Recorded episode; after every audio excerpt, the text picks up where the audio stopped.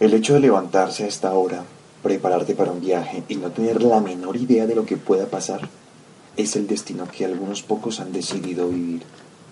O por lo menos esa es la sensación que me he propuesto mantener. ¿Para qué tener todo escrito, todo resuelto? Otro viaje histórico.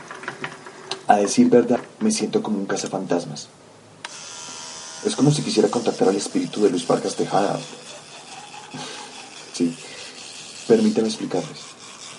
¿El espíritu de Luis Vargas Tejada quiere contactarse conmigo?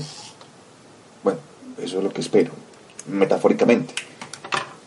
Pero tan pronto como me subí a la camioneta, pude sentir la mirada de este personaje que trabajó de la mano con Santander y Bolívar. pasan el puente, ya llegan a Bogotá. Entonces se vino a cuidar el puente. Este puente era el paso, claro. Son las 5 y 17 de la mañana.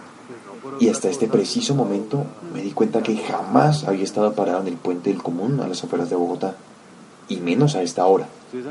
Luis Vargas no se deja ver. No tiene el renombre de Bolívar. Es como si siguiese escondido en su cueva.